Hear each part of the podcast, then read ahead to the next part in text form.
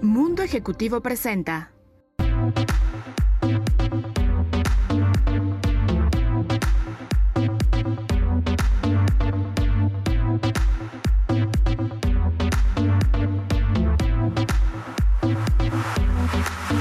Hola Mama Glam, bienvenidas a una nueva edición.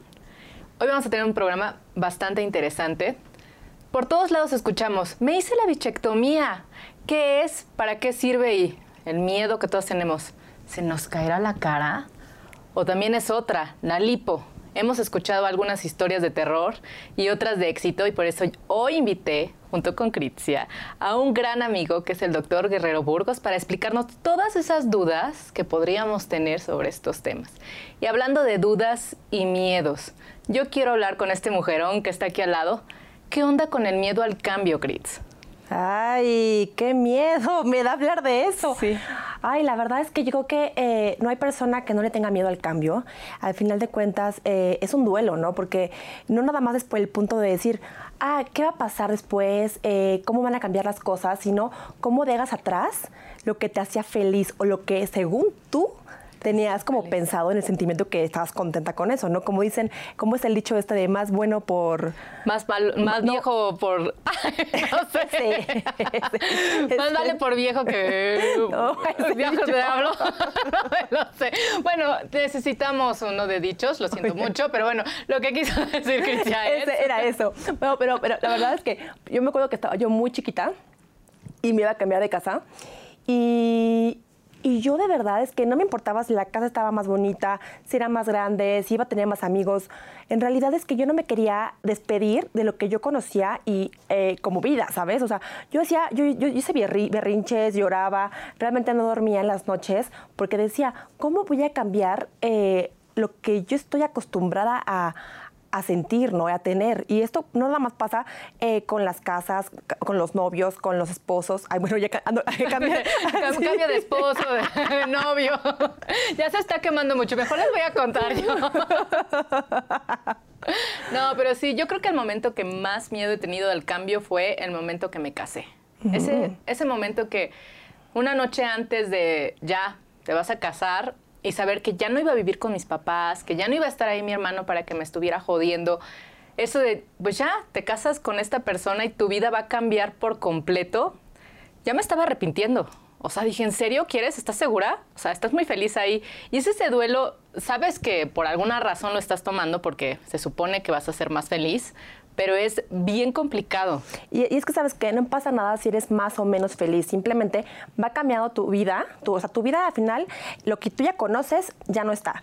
Entonces, tu cuerpo llega a un estrés, o sea, porque estás como en la zona de confort, tururú, plano, plano, plano. Cuando hay un cambio, llegas a un estrés, es natural, y entonces cada parte de tu cuerpecito empieza a, generar eh, para sobrevivir, ¿no? Otro sentimiento, adrenalina, y esto, y esto es muy interesante porque sí duele, porque sí preocupa, pero también te lleva a, mejorar muchas áreas de tu vida y a evolucionar. Y ahí está el punto, ¿cómo nos da miedo el cambio? Aunque evolucionemos o aunque nuestra vida vaya a ser mejor, nos sigue doliendo. Es un duelo, eh, hay, que, hay, que, hay que soportarlo, Así, hay que ser valientes, ¿no? Sí, hay que ser valientes. ¿Y cómo podríamos hacer eso, Critia, para deshacernos del miedo? Yo creo que, primero que nada, algo muy importante es eh, no aferrarnos ni a las cosas, ni a las personas, ni a las actividades. O sea, o sea, no aferrarnos a eso, ¿no? Número uno. Número dos, sí, sí, tenemos que ser fuertes, porque siempre decimos, hay que ser fuertes eh, con la adversidad de la vida. Sí, fuertes, pero ¿qué es la fuerza? La fuerza te tiene así, ¿no? Así, así. Pero algo muy, muy, muy importantísimo, no nada más es ser fuertes, sino ser valientes. Valientes para el paso que va a venir después. Hay que ser valientes y sobre todo no tener miedo a afrontar esos sentimientos, porque llega un momento y dices, ¿por qué estoy así? ¿Por qué estoy sintiendo eso? Lo más importante cuando quieres superarte y pasar ese bache es reconocer qué es lo que estás sintiendo. Reconozco que estoy asustada. ¿Por qué estoy asustada?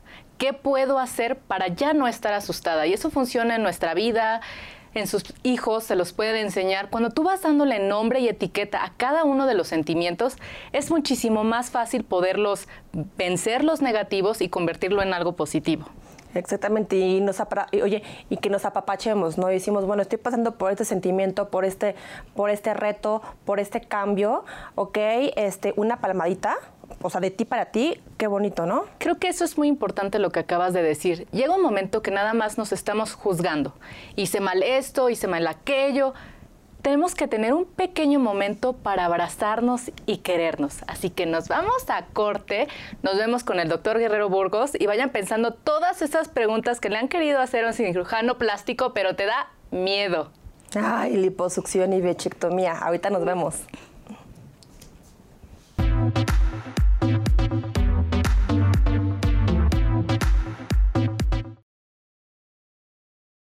En la edición de noviembre de la revista Mundo Ejecutivo, Arturo Ávila, empresario humanista, comparte sus ideales por hacer de Aguascalientes el mejor estado de México y los logros de IBN, compañía de seguridad.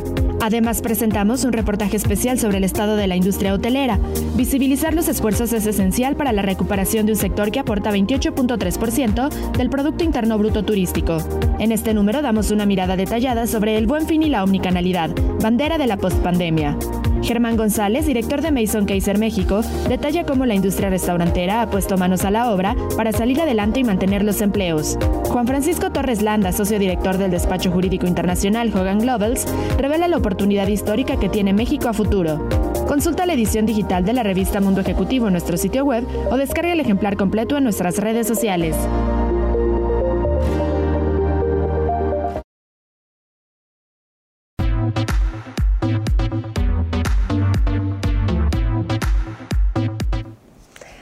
Regresamos, como lo prometimos, con el doctor Guerrero Burgos, cirujano plástico especialista, eh, certificado, por supuesto.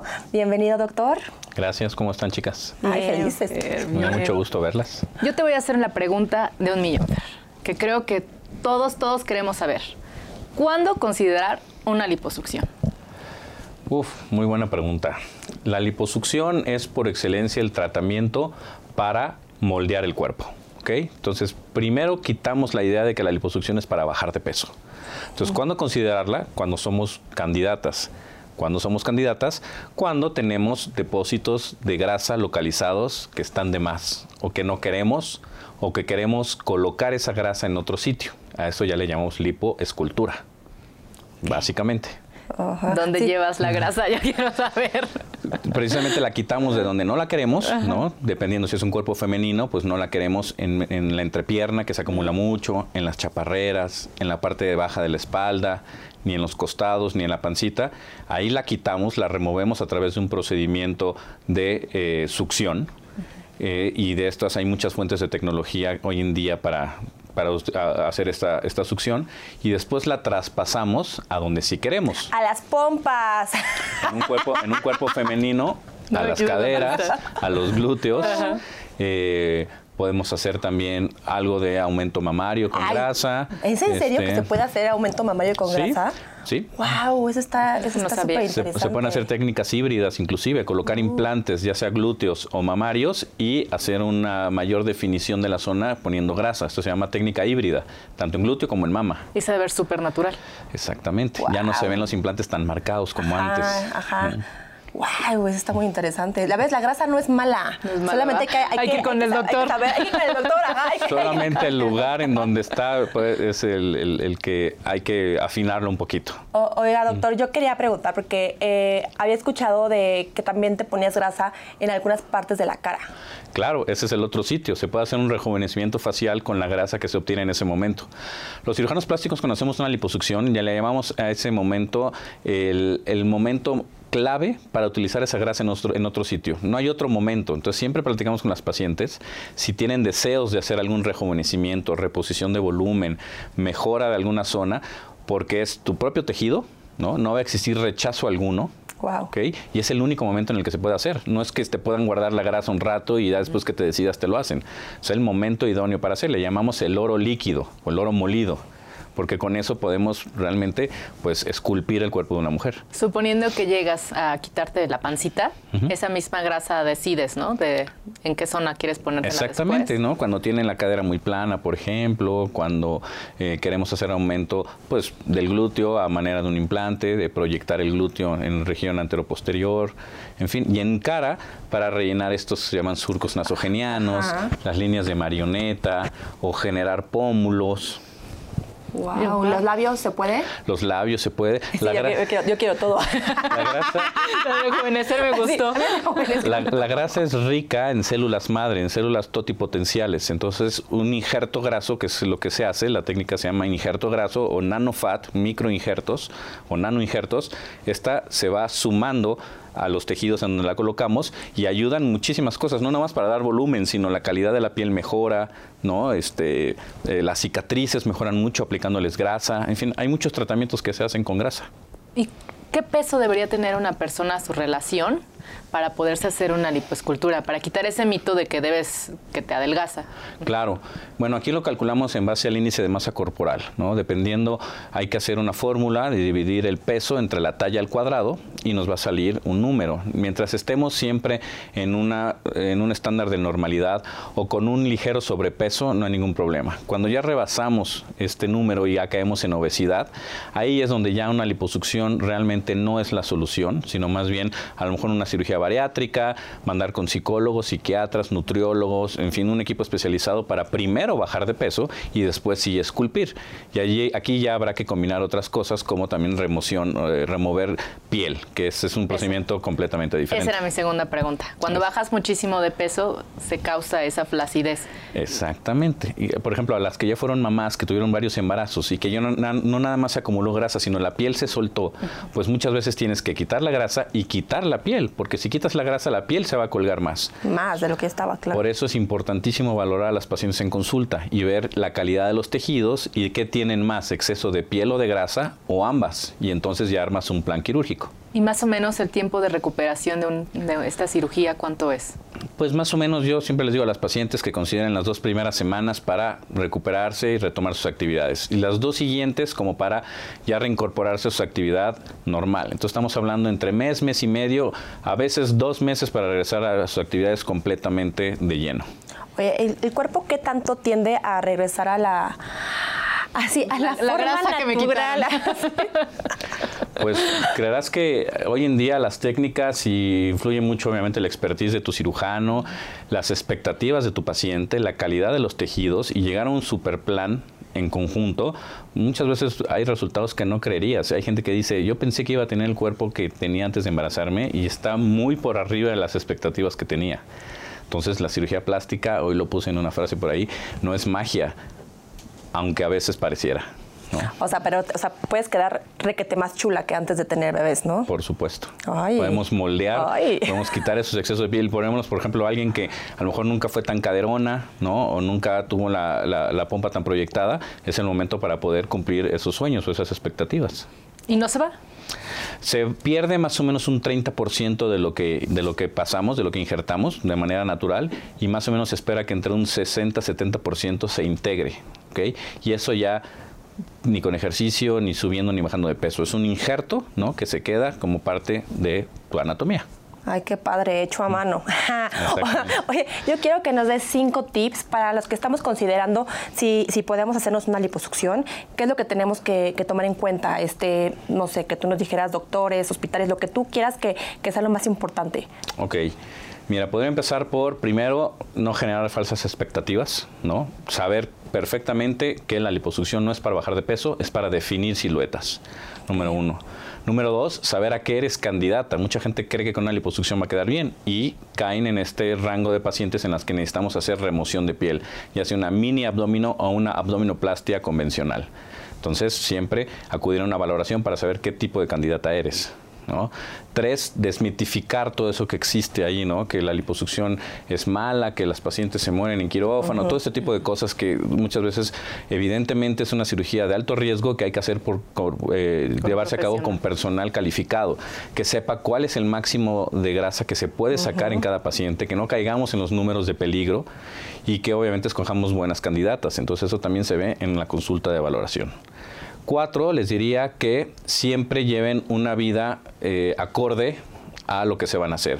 Si ustedes no son personas que hacen ejercicio, que comen bien, pues una liposucción no les va a garantizar que no vuelvan a tener el cuerpo que tenían antes o inclusive después. Hay gente que de plano cree que operándose puede tirarse a la flojera y ya nunca más mover un dedo. Y esto no es una, una realidad. La realidad es que las pacientes les entra el chip de poder tener una vida sana. ¿no? Ay, doctor, ¿qué creen? Lo vamos a tener en el siguiente corte porque hay de otra cosa que a mí Pero, me y un preocupa número mucho. cinco, A ver, el número más 5. importante. ¡Número 5! Siempre háganlo con cirujanos plásticos certificados. Les digo que eso es lo más importante. Siempre. Vamos a tener al doctor Guerrero Burgos con nosotros para hablar de la bichectomía, porque a mí me preocupa. ¿Te la haces y se te cae la cara? ¿No? Yo me la quiero hacer, así que vamos a, a- a pedirle todas las preguntas. bombardearlo. A bombardearlo en el siguiente bloque. Ahorita nos vemos.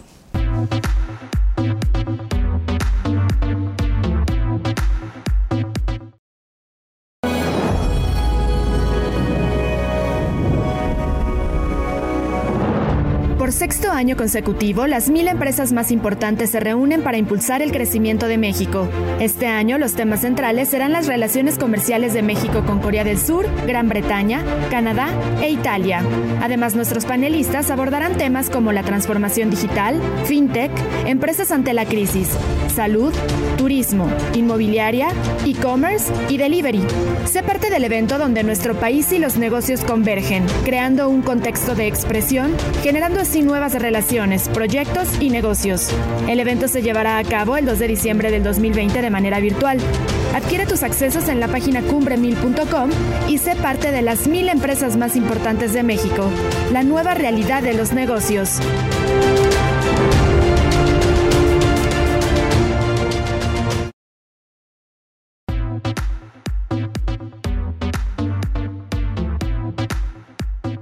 Seguimos con el doctor Fernando y vamos a hablar sobre la famosa bichectomía que está tan de moda.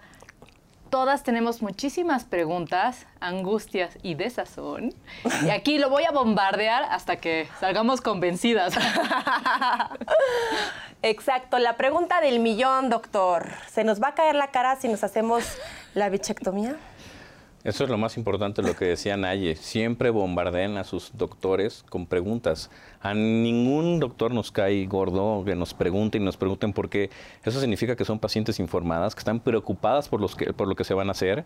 A mí me sorprende mucho las personas que no saben qué les inyectaron o qué les hicieron o qué producto utilizaron. Eso es básico, saber qué te están haciendo y con qué te lo están haciendo. Y esta pregunta, pues sí, también engloba, se engloba dentro de las preguntas del millón, ¿no? Me quiero hacer la bichat, pero no sé si se me va a caer la cara. Yo, yo- yo digo, oye, de que se me caiga la cara así con bolsitas, o que se me caiga el puro pellejo. En lugar de bulldog, se me caiga el puro pellejo, la verdad. ya vi a Gritze con su pinza aquí atrás. Para- Perdón. y para contestar esta pregunta, primero hay que definir qué son las bichat, qué es lo que te vas a quitar, ¿no? exacto. Todos nacemos con estas, eh, pues con estos remanentes de grasa, con estas estructuras grasas que se encuentran entre dos músculos que funcionan en la época, eh, más bien en la etapa de, de lactancia, cuando somos los bebés, cuando estamos bebés, ya ves que estamos bien cachetoncitos y los sanos y redonditos. Sí. Bueno, eso es porque tenemos las bichats muy grandes y están hechas así exprofeso para poder succionar el pezón de nuestra mamá. O sea, las bichats tienen un porqué. Son unas estructuras de amortiguación entre dos músculos muy fuertes, ¿no? Que es el masticador y el, bucina- y el, y el risorio. Entonces, estos músculos generan fricción y las bolsas lo que hacen es que disminuyen esta fricción y podemos hacer la oclusión y poder succionar bien el pezón. Una vez que ya termina nuestra etapa de lactancia, pues esas estructuras ya no sirven para nada, ¿no? Entonces van involucionando, pero hay gente en la que involucionan de menor a mayor grado. Por eso hay gente que la cara se les ve muy redondita, es porque tienen las bichats todavía muy grandes, y hay gente que se le ve muy perfilada, aunque no se las haya quitado. Pero actualmente se puso muy de moda perfilarse la cara a manera de extraer esas bolsas. Entonces la primera pregunta si me dicen, oye, ¿se me va a caer la cara? La respuesta es no, porque las bichats no son estructuras de sostén, son remanentes de una estructura que estuvo ahí para algún motivo, pero cuando ya somos grandes pues ya no las necesitamos. Entonces no tienen ningún juego, ningún papel dentro de la estructura anatómica de la cara de sostén. Entonces dicen, es que se me va a caer la cara cuando envejezca. No, la cara se te va a caer porque envejeciste. Te va a caer de todas maneras. Se te va a caer de todas maneras, con o sin bichats. Simplemente disfruta de aquí a que se te caiga, que se te vea la cara perfilada si es que es lo que quieres, ¿no? ¿Y hay una edad que te recomendable para quitártelas? Pues bueno, sí es una cirugía que se recomienda obviamente en pacientes jóvenes, o sea, pacientes a partir de los 16, 20 años más o menos. Por ahí hay gente que dice que más de los 40 ya no es tan recomendable. Yo tengo 42 y me la voy a hacer. Eso, Entonces, eso. ¿Por qué? Porque siempre he querido afinar mi cara porque siento que soy un cachetón, ¿no? Entonces, ¿a qué voy con esto? A que alguien que sabe hacer bichats, uno, no quita toda la bolsa, porque la bolsa tiene cuatro porciones. Entonces, quitas la parte que está a nivel bucal, que es esto, que es lo que nos da el cachete. Esa es la- la parte que remueves, no la bichat eh, por completo. Entonces, alguien que sabe hacer bichectomía o bichatectomía sabe qué área quitar. Entonces, eso es importante. La edad, pues más bien es la calidad de los tejidos. Si realmente sí tienes una laxitud cutánea importante, pues a lo mejor no eres el mejor candidato. Oye, yo, yo, yo- yo me quedé así. ¿ah? Sí, es que estoy Yo pensaba pensando. que se quitaba todo Toda. así completito, pero ahora qué importante es de ir con un cirujano plástico certificado para que exactamente, o sea, lo haga como el procedimiento debe de ser, porque si no, a lo mejor sí te puede afectar algún tejido. o no alguna parálisis, no me, me- imagino Exactamente. yo, ¿no? La segunda gran, eh, este, la, segunda cosa que platico mucho con mis pacientes es el gran involucro de estructuras que hay en esa zona, ¿no? Son principalmente tres. Vasos sanguíneos, que la principal complicación es darle un vaso y que sangre, este lado y se genera un hematoma, o sea, un acúmulo de sangre. Dos, causar una lesión nerviosa. Y justamente aquí pasan dos ramas del nervio facial, que es el que hace que tengamos movimientos en la cara que es la rama maxilar y la rama mandibular. Entonces podemos generar alguna secuela de no poder levantar o hacer gesticulación en el músculo orbicular de la boca. Entonces al querer sonreír o al querer mandar un beso o cualquier otro, al hablar inclusive la boca se va chueca. No, eso del beso, eso del beso sí es importantísimo que no se nos quite ese. Es- Tú es- te la pasas aventando besos, ¿no? ese, ese poder, Eso me exacto. preocupó mucho. No, sí, me Exacto. preocupa. Y la tercera es una estructura que ustedes, chicas, cuando han probado o tienen antojo de algo, no sienten cómo se les exprime aquí la glándula. Sí, sí. Bueno, esa es la glándula parótida. Entonces, esa es la glándula que se exprime ante un antojo y el conducto donde deriva la saliva, se llama conducto de, conducto de Stenon, justamente desemboca en el segundo molar superior, que es el sitio por donde nosotros entramos para hacer la bichat. Entonces, alguien que no sepa hacer bichats te puede lastimar ese conducto y te puede generar que la saliva ya no salga a la boca, sino se haga un acúmulo de saliva dentro del cachete. Se llama un salivoma. Entonces, eso también es un problema que hay que arreglar. Por eso es bien importante que se hagan las bichats con alguien que sepa hacer bichats Ahora, y anatomía. No, yo- a, a mí ya me quedé así como con la boca abierta. Eh, hablando de si me las voy a hacer y voy contigo, que eres súper experto y certificado y todo, ¿el riesgo es grande? ¿El riesgo de que me pase alguna de las cosas que nos acabas de mencionar? Riesgo siempre hay, evidentemente, porque no somos perfectos, ¿no? Pero si vas con alguien que tenga entrenamiento, que sepa todo esto, pues evidentemente dicen que los ojos no ven lo que la mente no sabe. Entonces, pues, alguien que no sepa de todo esto y que se dedica a hacer bichats como si fuera algo técnico, pues seguramente incurrirá en algún momento alguna lesión. Claro. A mí me llegan muchos pacientes operados por otros Que tienes que arreglar. que tengo que tenemos que arreglar precisamente por esto, porque le entran este, pues ciegamente a este sitio y es un sitio que tiene que tener muchísimo respeto por esas estructuras. Hay gente que minimiza mucho quitar bichats. Yo al contrario, se me hace una cirugía muy delicada que se puede hacer muy bien si la sabes hacer y lleva obviamente un tiempo de recuperación que hay que seguir. Cinco pasos, cinco pasos para que pongamos atención cuando queremos hacernos esta cirugía. Uno, ver si eres candidata. O sea, si realmente vamos a lograr un afinamiento de tu cara, número uno. Número dos, desmitificar que se te cae la cara. ¿No? La cara no se cae. Número tres, acudir con alguien que tenga experiencia en hacerlo, que la lleve a cabo. Número cuatro, seguir los procedimientos eh, eh, o las indicaciones posoperatorias, ¿no? Usar una mentonera, no, no, no acostarte este, completamente, tomar los antiinflamatorios, no hacer ejercicio, etcétera, ¿no? Y número cuatro, digo, y número cinco, tener pleno conocimiento de que es una cirugía que los, el resultado lo vas a ver a largo tiempo. No es, alguien, no es para alguien que quiera verse inmediatamente perfilado, porque tarda en desinflamar, ¿Cuánto tarda más o menos? más o menos entre 4 y 6 meses en ver un resultado ya real. ¿ok? ¿Y esta es una operación ambulatoria o, o, tiene que ser en quirófano? Completamente ambulatoria, lo hacemos con anestesia local en el consultorio. Si la paciente es muy este, nerviosa, pues sí sugerimos llevarla a un quirófano para hacer una sedación, pero el 99% de las pacientes lo hacemos en quirófano bajo anestesia local. Como cuando te sacaban las muelas así de... Sí, pero ahí sí sales así inmediatamente, ¿no? es una inflamación muy similar a, a, la extracción de las muelas del No, juicio. si aguantas así ese tener la boca abierta un rato, te digo que te la puedes echar así en ¿Cuánto consultorio. tiempo dura la, la operación? Depende qué tan rápido la encontremos. Ahí sí, literal, es abrimos y hay bolsas que están así casi casi asomadas de ya quítame. Y hay bolsas que están un poquito más profundas, más escondidas, que hay que ir por ellas y nos tardamos un poquito más, pero en promedio más o menos entre 20 y 40 minutos. Ay, Fernando, ya se nos acabó el tiempo contigo. Quisiera que nos dieras tus redes para que te puedan buscar para todas las preguntas que puedan tener. Claro que sí. Primero agradecer a las Mama Glam por invitarme a este programa y desearles toda la suerte del mundo. Gracias. Y número dos, en Instagram me encuentran como arroba DR Guerrero Burgos y en Facebook como dr.fernandoguerrero.cirugía plástica. Pues ha sido un verdadero placer estar con ustedes. A nosotros nos pueden encontrar en Mundo Ejecutivo o arroba mamaglam. Que tengan bonita noche.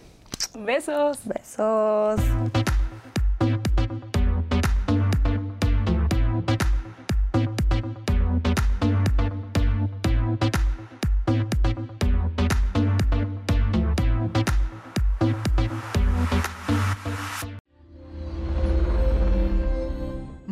Ejecutivo presentó